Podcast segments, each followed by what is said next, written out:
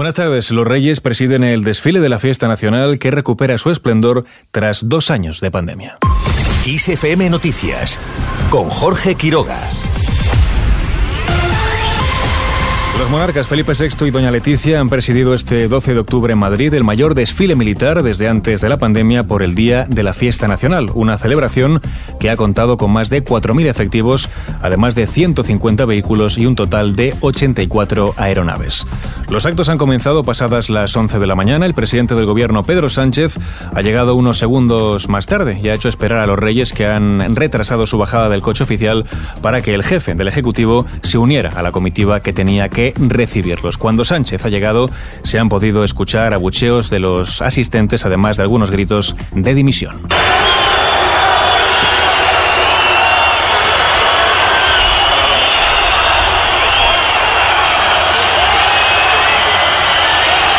Otro de los puntos que ha marcado el desfile ha sido la ausencia de varios vocales del Poder Judicial y del hasta ahora presidente del Tribunal Supremo, Carlos Lesmes. La mayor parte del gobierno ha asistido al desfile, salvo la titular de Derechos Sociales, Yone Belarra, en avanzado estado de gestación, y el de Universidades, Joan Subirats, los dos de Unidas Podemos.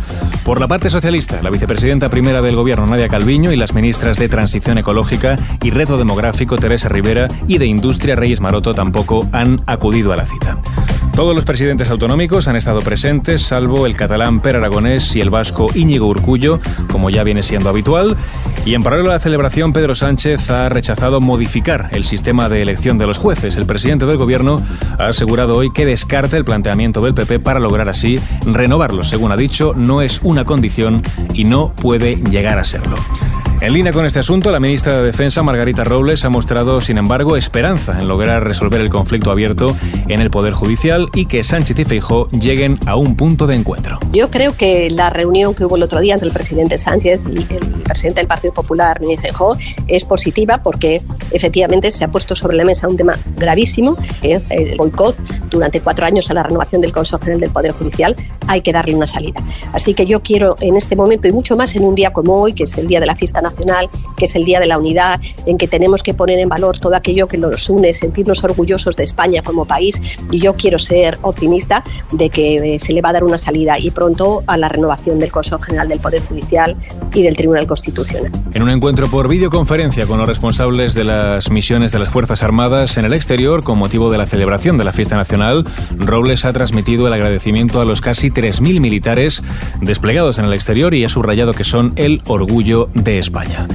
Al margen de esta noticia, el Fondo Monetario Internacional rebaja la previsión de déficit para España, la reduce en cuatro décimas y llegará hasta el 4,9% del Producto Interior Bruto en 2022. Una rebaja que contrasta con los ligeros aumentos que la pronosticaban ahora para 2023, cuando el déficit en España alcanzará el 4,4% y para 2024 el 4,2%.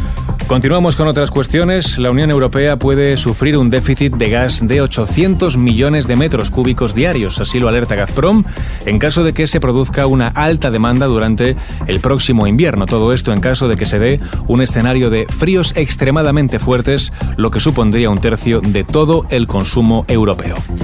Mientras en Moscú, Rusia pone rostro a los presuntos responsables del atentado contra el puente que une la anexionada península de Crimea con el continente ruso, detiene a ocho personas, tres de ellas rusos y las restantes de Ucrania y Armenia. Mientras Ucrania sufre hoy por tercer día consecutivo bombardeos rusos centrados en las instalaciones eléctricas, lo cual ha provocado la pérdida del 30% de las capacidades del país, según ha dicho a la cadena CNN el ministro de Energía ucraniano Herman Halushchenko. Y terminamos este 12 de octubre. El segundo álbum de U2 celebra su cuadragésimo primer aniversario.